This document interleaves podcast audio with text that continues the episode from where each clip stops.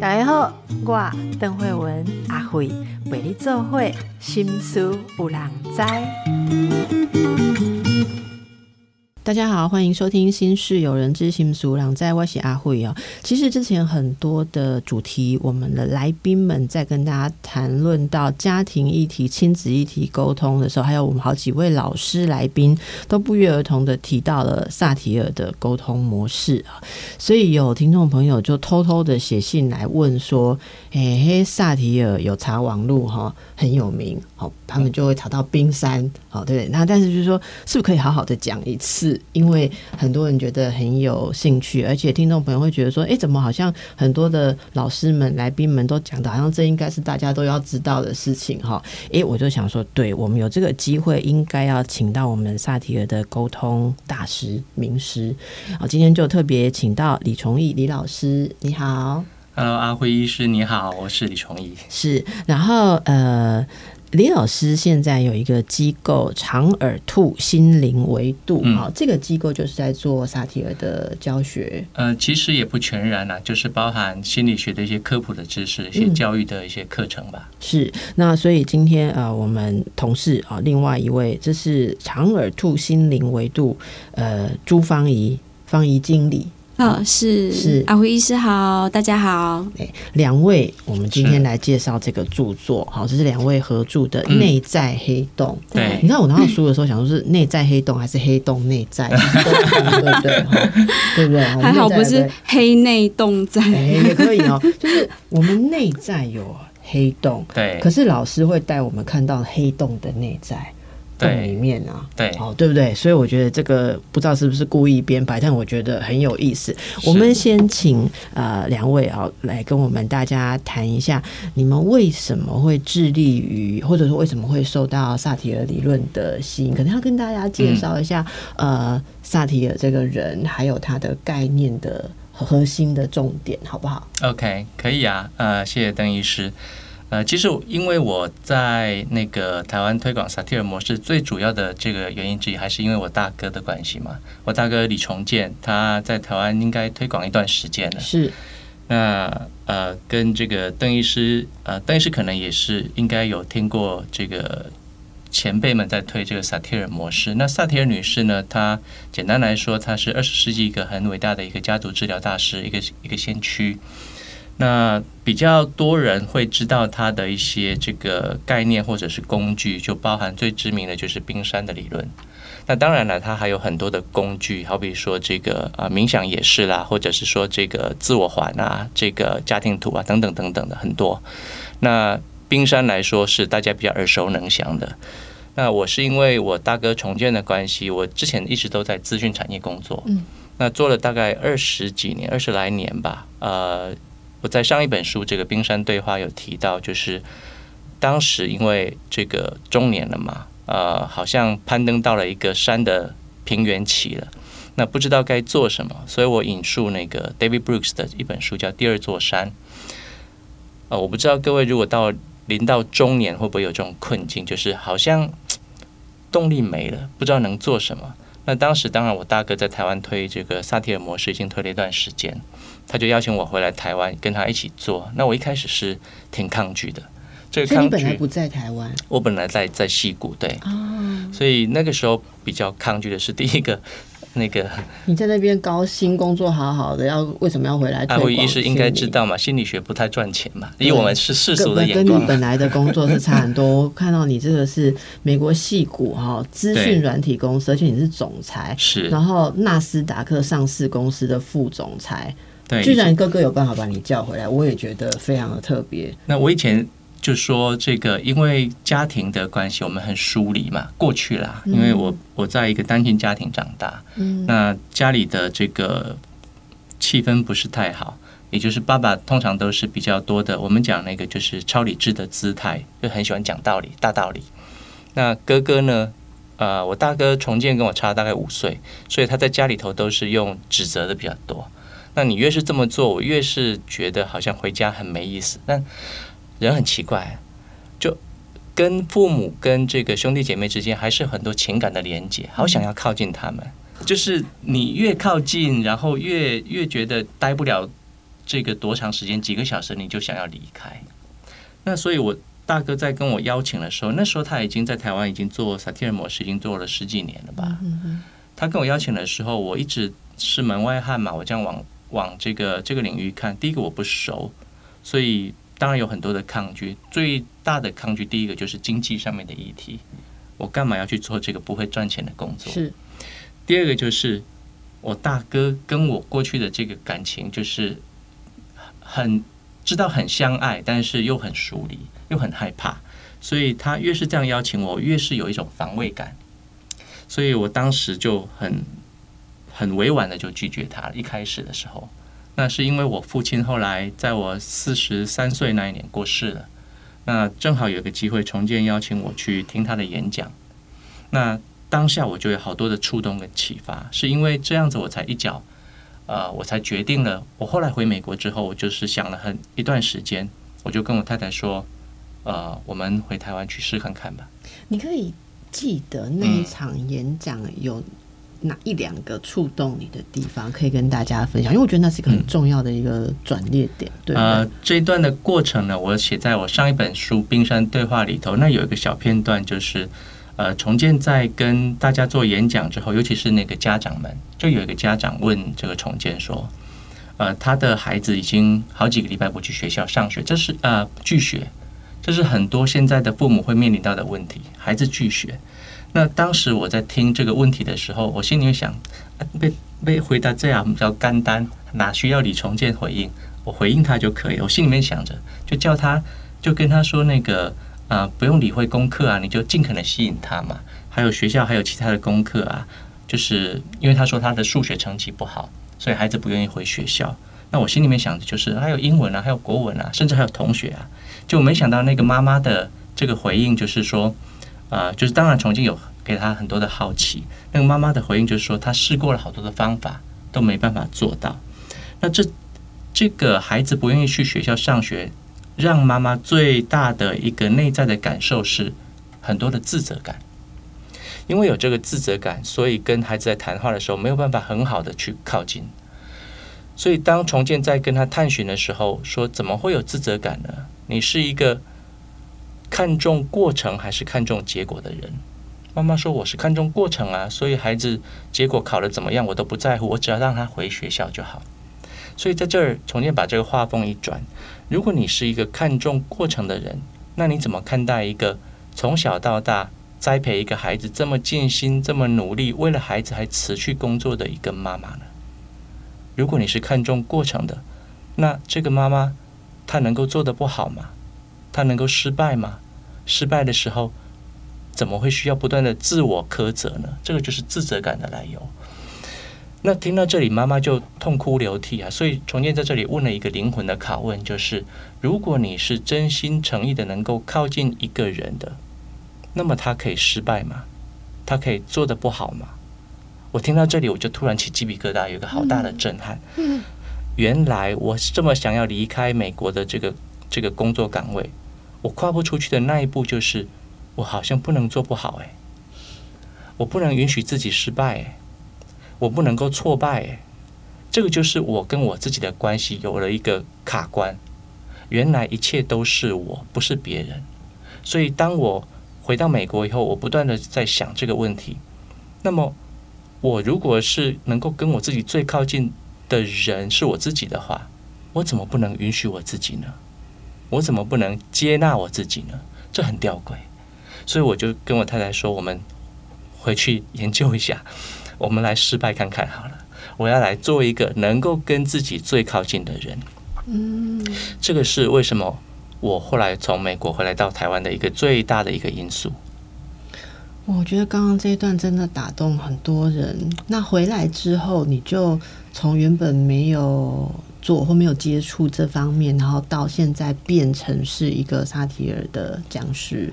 呃，投入很多嘛，就是上课啦、念书、读书啦，然后就是观摩啦，就有很多的这个机会吧。因为自己成立一个工作室，当然就邀请到好多的老师来上课啦，包含当然是是萨提尔的前辈们。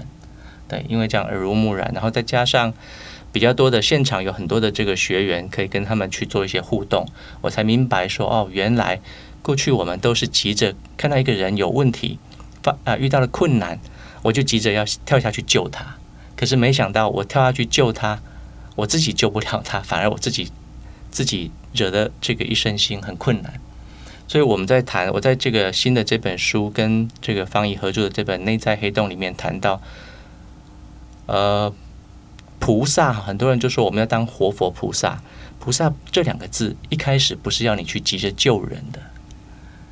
菩萨这两个字是菩提萨埵梵文这四个字的缩写。菩提萨埵就是菩提，就是明心正道开悟；萨埵就是有情众生。那这两个字合在一起，菩菩萨这两个字合在一起就是觉知有情众生，觉有情。它是叫你能够先觉知自己的。不是叫你直接跳下去救人的，对，所以你不觉知的话，你可能自己的装备啊，自己的这个能力不足，你都不知道，你就愤而奋不顾身的就下去河里面救人，那当然有可能救不了人，你自己也爬不起来。是，对，是非常谢谢崇义老师分享这个自己的历程，非常动人的历程。那方怡，你的历程又是什么啊？然后，呃，在在谈你的历程的时候，可以告诉我们那个像萨提尔的方式哦，呃，像刚才讲的那段对话，我们就很难感受到那个核心，对不对？哈，那对你而言又是怎么样的接触？嗯，我在进长耳兔工作之前，其实我在一家医学中心工作了十几年。您的背景是？我我不是护理师，但是我是在医疗单位里面当行政，所以我看到医师我就觉得很亲切，就是我会直接接触医师跟病人，然后在那个就是很在那种生死的面前，大家都很如实，那我就看到很多真实的一面，比如说。我我以前就很喜欢观察人，我很想知道有没有一个快乐的原则。那我们都会觉得，哎，医师其实就是功成名就，应该会很快乐。可是，在我的观察里面，有一些，当然有些是，有一些并不是。那我觉得不是，搞不好比较多。我不，我不好意思说，对，就是你应该同意吧？对，有一些啦。那我就会想，哎，你们已经这么成功了，怎么还是不开心呢？然后，呃，病人在我们来看，有些已经他已经知道自己生命快到末期了，但是我看他还是很乐观，还是可以跟我讲笑话。那我就觉得，哎，快乐原来是我抓不到他的规则。嗯，那在我当妈妈之后，我觉得小孩一定要让我教的会快乐。我觉得会快乐是他必须要有的，我我要教他的。但是我不知道怎么快乐啊？请问你是注重过程还是结果的妈妈？呃，说实话，我两个都重视。嗯，对。然后之后也遇到我跟我女儿沟通的问题，所以才很想来学习。其实我很谢谢这些这些医生啊，就是其实他们让我看到，就是我们以前一直在追求功成名就，就觉得啊那样子应该就会很开心啦。但是我觉得他们真实的一面让我知道，说快乐是需要去找寻的。嗯，当然进了萨提尔这个领域之后呢，一开始的学习会让我想要成为某一个人，就是我我会想要，比如说把一个老师当成模范啊，比如我要跟随某一个老师的样子。但我越学习越来之后，像我现在我就会很喜欢我自己原本的样子。我就会发现，哎，其实那个原本的我是很棒的，而不是我又要添加什么添加什么。那我可以为孩子做的就是怎么去示范，呃，当一个闪亮的妈妈，让他们知道说，哎，原来遇到人生的困境可以怎么样怎么样，是我来示范这个东西，而不是我要把他们塑造成什么样子，因为他们本来就很棒了。嗯，很多人都说，嗯，对于有困境。的人哦，那接触到萨提尔女士的这些理论跟做法的时候，都会说她真的是一个非常深层的支持跟陪伴，而且她不是，她几乎不是说要借由外力来呃来来扭曲，或者说把你再凹成什么样的状态。这种这种深层的，让人回到跟自己内在的自我最深层接触啊，它有一些重要的一些方法跟概念嘛。那呃，其实我们在这本书里面，我觉得很多人都可以很快速的，就是有这有这个感受，因为这本书我觉得非常巧妙的是，它是用十个。可以说十个主题，然后你们把它称为十种黑洞哈。那这十种黑洞里面就像是书信往返这样子。那我觉得那个信会让很多人都觉得，哎呦，这好像是我想要写的信这样子哦。这是怎么样？你们怎么样？呃，就是讨论跟呃定出来的架构。那这本书想要献给什么样的读者？呃，一开始因为方怡跟我共事好几年嘛。所以我们私底下都会有好多的这个交流互动，所以在我去年出完第一本书之后，我也在构思，其实还有一些东西可以写，但我还没有，我还没有整理出应该要写的这个方向。那正好方怡那个时候有几次有跟我一些谈话，那我印象当中好像我们有提到这个比较深层的这个困顿，那我们把它简称叫黑洞好了，因为你大家知道黑洞是一个就是。所有的物质、时间跟甚至光，它都没有办法存在，都被吸进去的一种状态。那人如果是这种状态的话，就会很无力，呃，不知道怎么出来，没有没有力量。那所以当时我跟方宇就说：“诶，我们能不能够合写一本书看看？”那这个书的形式，其实我还不知道怎么做。要不然你就跟以前一样问我问题，我来回你问题好了。我们看看能不能收集一些啊不一样的题型。然后把它汇整成是一本书的样子。当时我是这样跟方怡提的。对，其实那时候要来长友兔上班，我觉得很方便的是，老师就在身边，你就可以问问题。对我有问题直接问，这样子就很方便。所以这个也等于是，其实是我们平常互动的，然后把它写在书信上。这样。那这本书你们为大家提出了哪些问题呢？嗯，我们提出了，比如说最近快要过年啦。的一些节庆的问题，然后也有跟原生家庭父母的问题、亲子关系，然后还有夫妻伴侣的关系，然后这呃小朋友沉迷三 C 的问题，我觉得都是我在工作坊现场看到大家会比较很常重复对，而且他们会为了这个问题重复的进来学习。跟原生父母的问题，萨提尔提供了什么样的解方呢？呃，那个邓医师前几天，我有听那个邓医师跟吴若吴若泉老师的一个访谈。那正好，我们被提醒时间到了，是我们要先停下来休息一下。我想请教两位老师，跟原生父母的问题，就是书里面这个应该可能像在孝顺哈，或者还有像关系压力都都有这个和解都有提到。那呃，跟原生父母的。心结问题、痛苦，萨提尔提供了什么样的解方？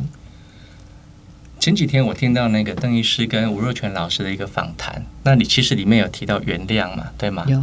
那很多人就是，其实，在课堂上也会问类似的问题，但你要看这个问题的本身，它的背后，他怎么会提这个问题呢？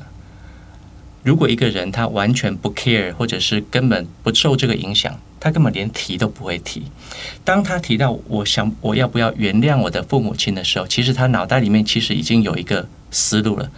他是想要往和解、往原谅的方向去走，但是因为这个过程太痛苦，所以我们要看到这个背后。那呃，但是我们口头上告诉人家说你要原谅父母啊，你要这个放掉过去的这些仇恨啊，这样子的话语呢，一般人都知道。但他做不到，对他进不到体验去，所以萨提尔模式里面提供了一个很好的经验，就是让你能够进到体验里头去。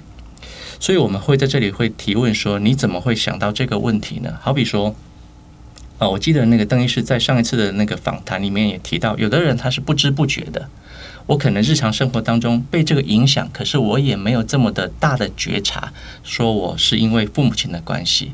那我就突然想到了一个例子。有一个学员，有一次他就来上工作坊的时候，他就问我，他说他隐隐约约觉得内在有一个东西过不去。我就问他什么事情，他说他几年前他的父亲要离开之前，他们兄弟姐妹一起商量，他是家里头的老大，所以这个弟弟妹妹们都叫他签那个放弃急救同意书。那他当时很纠结、很挣扎，因为他的父亲已经在病床上已经。这个没有什么意识了。那躺了一段时间以后，他后来就决定要签这个放弃急救同意书。签完之后呢，这个父亲后来没过多久就离开了嘛。在后来的这几年，他他自己心里面一直觉得好像有个坎，他自己去找了这个智商心理师去误谈了，然后觉得好像没有太多的帮助，他又去上了很多的课，身心灵的课都上。他去找一个这个一个身心灵的一个一个很知名的老师，那那个老师就直接跟他说：“爸爸已经走了，你要放下，你要能够放下就好了。”那他就这样告诉他，可是他说：“我我不知道该怎么放下。”当时是我签的字，我不知道怎么放下，所以他第二次他又去找了另外一位老师去上课。那个老师是跟他说：“啊，你要记得多多一点对爸爸感恩就好了。你要感恩爸爸过去对我们的付出。”他说：“你告诉我感恩，其实我也知道啊，但是我不知道要该该怎么做。所以你知道，我们在这里如果是直接给一个答案、给一个方向的话，给一个建议，对他而言好像帮助都不大。当时我就问他。”你在签那个放弃急救同意书的时候，你的内在有什么感觉？我说的内在感觉不是你的看法，是你的内在的感受是什么？他说：第一个当然感觉到很悲伤。我说还有别的感觉吗？他想了一下，感觉到生气。我说好啊，你有生气，这个生气是对谁？他说对自己啊。我说对自己生什么气？他说。我怎么可以这样签了这个放弃急救同意书，让我爸爸离开？我说对自己生气，那还有对谁生气吗？他这里愣了一下，他说我爸爸。我说你怎么对爸爸生气？他在这里被我点名了情绪之后，他就开始爆泪。他说因为我爸爸过去都是打我妈妈、打我们小孩子长大的，他从来他常常就醉了酒回家就打我们。他走的那一刻。他都没有跟我说对不起，他就这样走了，而是我放他走的。怎么是我放他走的？所以你看，他内在有多少的愤怒是对自己跟对爸爸？我们一直在说，我常我在这个书里面提到那个《知音有约》这部电影。这个《知音有约》，Tom Hanks 他演的，他在这个戏里面说：“你知道愤，你知道原谅是什么吗？原谅就是一个人在愤怒的情绪当中没有办法解脱，也就是说。”一个人假设要先谈原谅之前，你要先让他的愤怒能够舒缓。嗯嗯，当愤怒、生气能够发泄完以后，他的孤单、悲伤就会上来。当这些孤单感、悲伤上来走完一遍以后，他才有可能慢慢、慢慢的跟自己和解。那个邓医师跟吴若泉老师谈到的，其实大部分的和解都是跟自己的，也就是。我们只有把情绪能够疏通完以后，才有机会跟自己好好的靠近。这个时候，我们要来谈是不是要跟爸爸和解，我们再来谈，否则我们还距离太遥远。嗯，欢迎你的经验呢？我听完，其实呃，上次在老师家，我就听完这个故事，我就跟老师说，我为了避避免我的儿女有这种烦恼，我自己先签了。然后，只是我签了之后，我后来我想想，那我的儿女会不会觉得妈妈这个事怎么都不跟我商量？他们也可以有这种愤怒。对，所以后来我有一个感觉是，呃，其实父母怎么做都是当下最好的选择。其实，在萨提尔模式里面也会告诉我们，你的每一个选择，呃，其实也会有很多选择，但是我们误以为我们没有选择。但是他说，我们要给自己三种选择才是自由的。所以每一个困难的背后，就替自己找出三条路，这样你才有那个自由的。可以举个例子吗？嗯，比如说跟父母的和解的这个关系，我也可以跟父母有呃，萨提尔模式里面有提到应对姿态，就是有打岔、讨好、超理智跟指责。那其实这四个姿这姿态虽然听起来不是很 OK，它可能是一种比较偏重于某一方的状态，可是其实它还是有好处的。如果我现在真的还不想走向和解之路，其实我可以选择打岔，但是我要明白我自己选的，我为什么会选这样？可能我跟原生家庭之间关系是比较疏离的。但我知道我自己还没有准备好，但我有打算要去哪一个方向。嗯，那，这是我自己对原生家庭这一块的和解。而且老师说，呃，其实，在提这个议题的时候，老师一直说，其实要不要和解是一个假议题。然后有很多事情是一假议题，对不对？是。因为如果是真的议题，我就不会提出来了嘛。要不要？这是一个假的。真正的要问的是，我我想和解，但是我做不到。嗯嗯，我有好多的痛苦。刚刚说到选择，说自由这件事情，其实那个像呃，邓医师应该知道，Victor Frankl 在那个集中营里面待这么久，他到出集中营的时候，他突然心里面有有一个很大的这个。感慨就是，其实你看，我们人是被禁锢在那个集中营里头，可是他的内在慢慢能够呈现一种自由的状态。现在很奇怪的吊诡的是，我们很多人没有被集中在，没有被困在集中营，可是我们却内在不自由。真的，嗯，所以外在的任何的。这个囚禁，它其实已经不是让你不自由的一个方式。很多人都以为说，我没有，我没有这个选择。爸爸叫我要孝顺他，每个月要拿多少钱给他，我不自由啊。嗯，那个都是外在的。但我们内在能不能够先解放自己，让自己能够体验到这个自由？自由也是萨提尔模式在冰山架构里面的一个渴望之一。嗯嗯，所以我们谈的都是一个内在的。当我能够连接这样的自己以后，我怎么做都可以了。但关键就是怎么做的时候，通常都是我要能够为我自己负责，而不是自我苛责。嗯，所以我们要的是自我负责，而不是自我苛责。呃，不要自我苛责。透过刚才的例子，我想大家可以试着去想象，虽然还是要很用力的去想象，因为我觉得我们的文化里面很多人都缺乏这个经验啊。那自我负责要怎么样才？才有到自我负责。这其实说简单也蛮简单的。老实说，我我们这样看好了，就是每一个人他跟自己够不够靠近，我能不能够知道我自己现在是什么状态？所以我常常会举个例子啊，我问很多人，假设那个在收音机前面的这个听众朋友，我现在直接问你一句话，你在在收音机前面回答我就好。我问你，How are you today？我告诉你，百分之九十五以上的人都会回应我 "I'm fine"。可是，Are you really fine? Are you really okay? 你是真的是经验了自己，你才回应我这个问题的，还是其实你都是头脑制约的反应？因为以前国中老师就这样教我们，我没有别的词句了，我就只能这样回应，不会别句。所以，其实我们都在这个惯性当中，我们不自觉。那你要能够自我负责的第一步，就是认识认识自己，我怎么了？也就是我在每一个当下，今天是不是我今天啊开车来这个录音的时候，路上塞车了，我的内在是不是很急躁？我是不是很焦虑？我能够第一个优先知道吗？然后我能够连接这个急躁感跟焦虑感吗？这都是我啊，这不是别人，不是邓医师，也不是方怡。我能够为我的急躁感跟这个焦虑感而产生一种连接接纳吗？如果我连我自己都不接纳，我怎么为我自己负责？嗯，更不用说我要去，我要去连接别人，因为我自己我都不认识。所以这个其实说简单也很简单，但很多人因为长期这个社会太过快速了，没有办法去连接自己，常常就是在在一种自动化的这种行为当中去运作。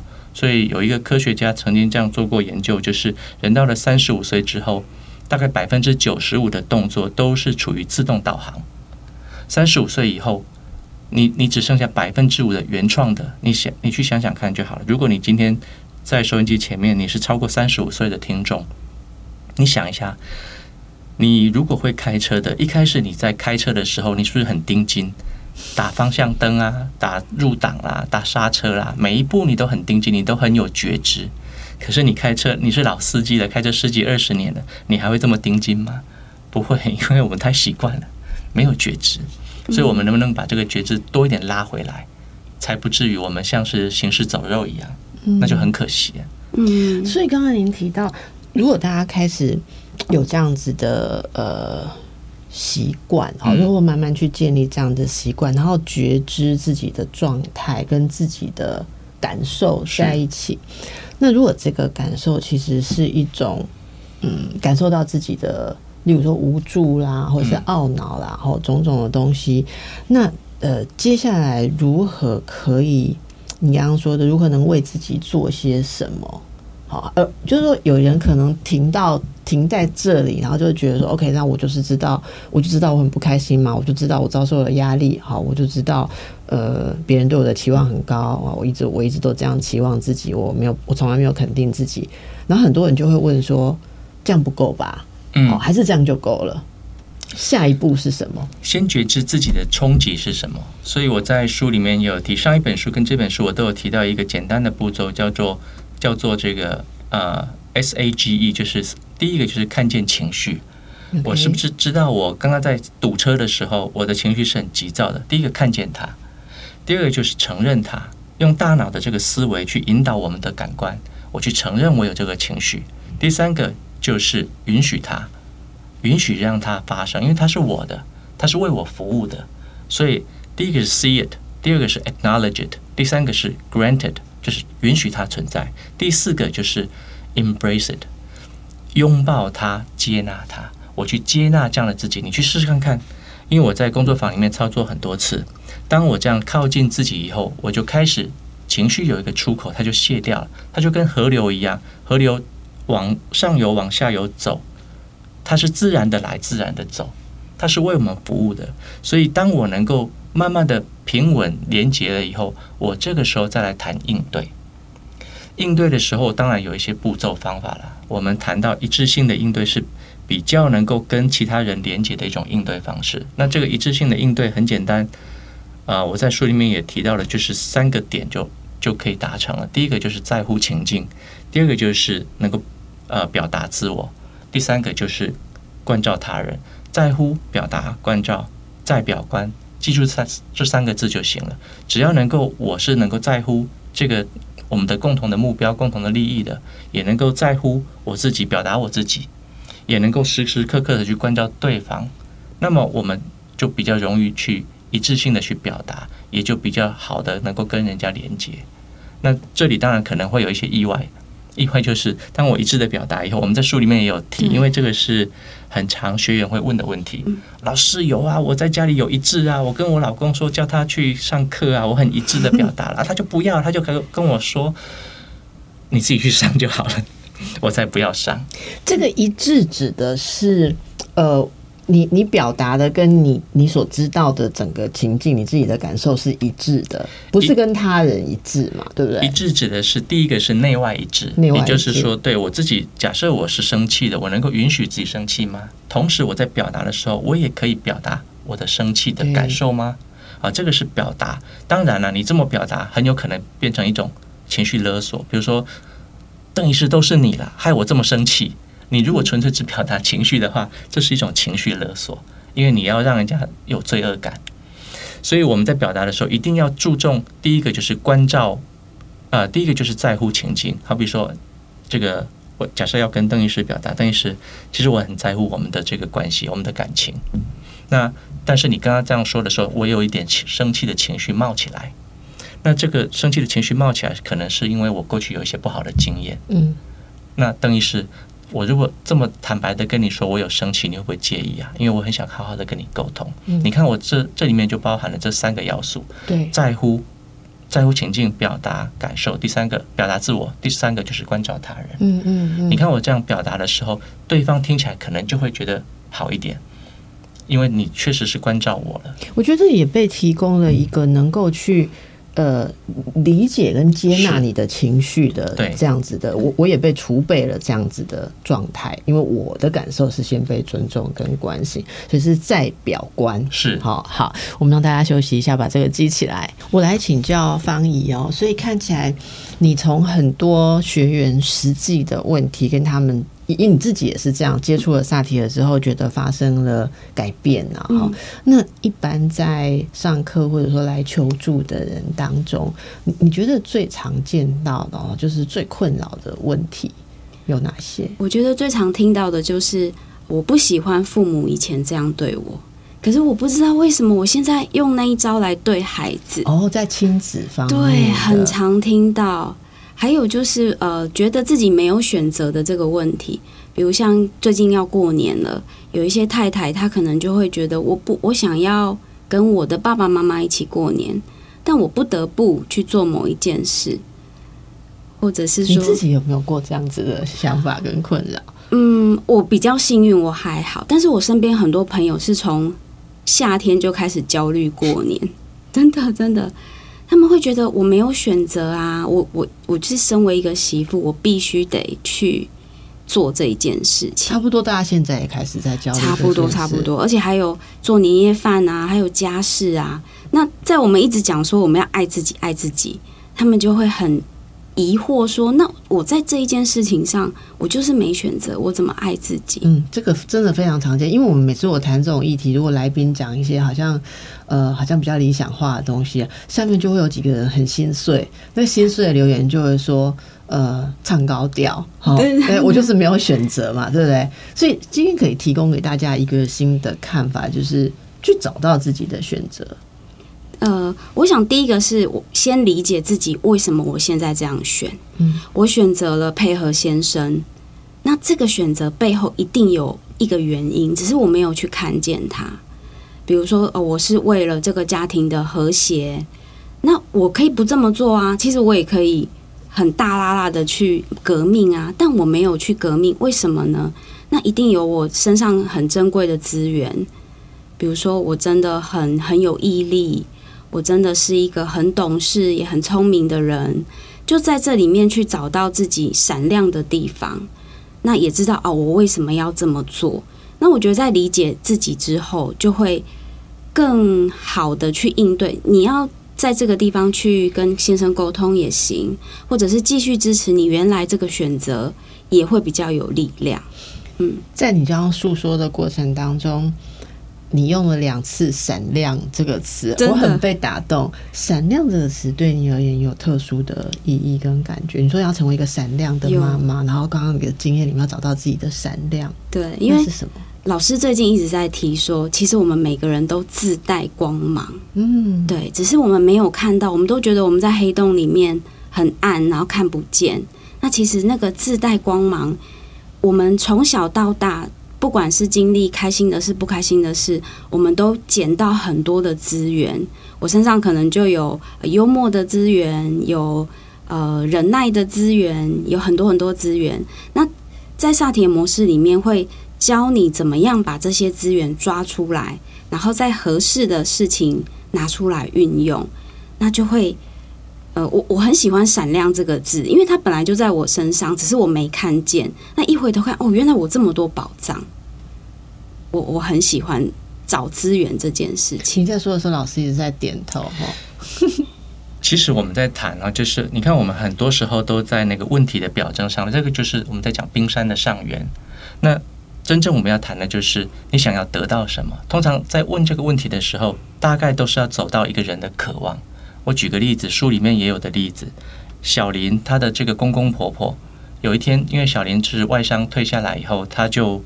从事那个代购，然后去做直播主带货，那做的很好。她老公看她带做的不错，他就下来帮她，然后帮她包货啦，帮她联系厂商啦，帮她这个呃做一些后勤的工作。那公公婆婆没送啊，看的不是滋味。对，我儿子当你的长工。对对对，你说的太对了。所以他就跟那个小莲说：“找波朗莫叫搞出红，不要这么的封神，不要在镜头前面，要低调一点。”那小林就。你看，这个就是事情的表象。公公婆婆这样说的时候，小林过去都是跟他说：“啊，我不这样做不行啊，做直播的哪有在低调的？我难道要说我自己家家的产品不好吗？”所以我们在对话以后才知道，公公婆婆这句话的言下之意是什么？因为我的儿子没有办法出头，是怎么会是我的媳妇儿出头呢？所以他希望我的儿子能够出头。那我的儿子出头，公公婆婆能够得到什么？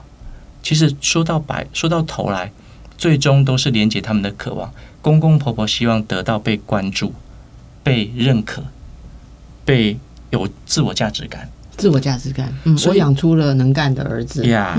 所以我就问小林啊，那有什么方式可以让他更自由、更有自我价值感一些，更更被关注、更被认可多一些？我说老公出来做直播可能吗？他说我跟老公问过啦，他不要啊。我说那你想想，那你想想看，有什么样的方式可以让公公婆婆也觉得有价值？公公婆婆出来做直播吗？请他们当 model。所以我们在说，人是自由的方法太多了，你可以尝试各种不同的方法。现在关键是什么？关键是我能不能够挫败？我可以失败吗？我做了 A 这条路走不通，我可以接纳这个失败吗？当我可以，那我就再尝试 B，尝试 C，尝试 D 喽，就这样而已。因为我是一个带有能量、自带光芒的人，我来挫败吧。所以你看，小林自己找到了方法，他后来在直播的时候就公开的就跟镜头前面的他常常就这样说：“今天谢谢我的老公，他帮我联系了什么厂商，还帮我们压了价，不是他的话，大家得不到这么好的产品。”然后顺便谢谢他的公公婆婆，哎呀，我也要谢谢我公公婆婆，都是因为他们生了这么好的一个儿子，然后他们还很支持我。他常常这样说，公公婆婆后来就不跟他说这件事情了。嗯，因为我有价值啊，就就通过他不一定要把他压下去，变成儿子出来，他们也可以得到他们想要的东西。对的，所以你看，我们只要连接一个人的渴望，那其实做法太多了。当然，在这个达到这个目标之前，可能我们会有好多的失落、挫败。很多人都说我是不是不要抱有期待就好了？No，期待是一个自然。现在关键是你有期待，你可以有失落吗？很多人是允许期待，不允许失落的。如如果如果我也可以允许我失落的话，剩下的就简单了。因为很多人就我觉得这也是环环相扣。如果以前的每一次失败的经验都那么样的可怕，人怎么敢去面对失落？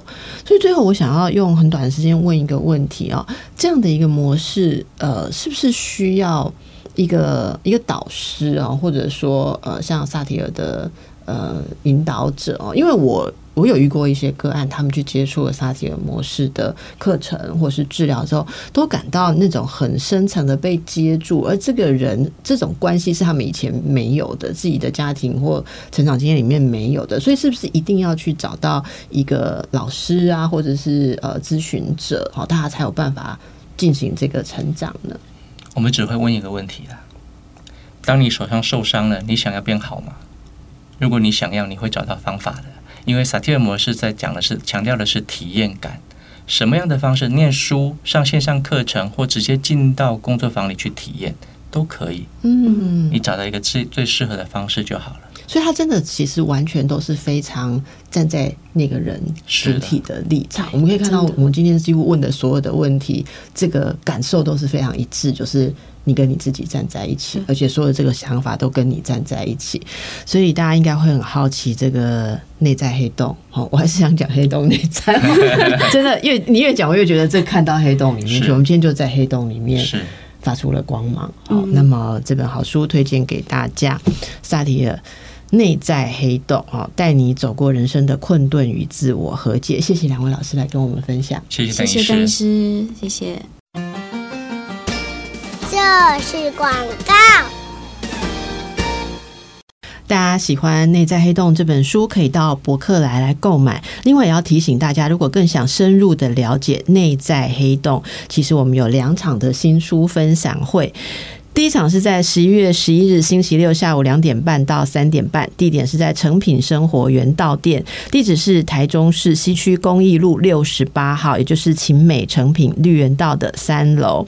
第二场是十二月九日星期六两点半到四点半，是在高雄市立图书馆总馆，地址是高雄市前镇区星光路六十一号，请大家好好的把握。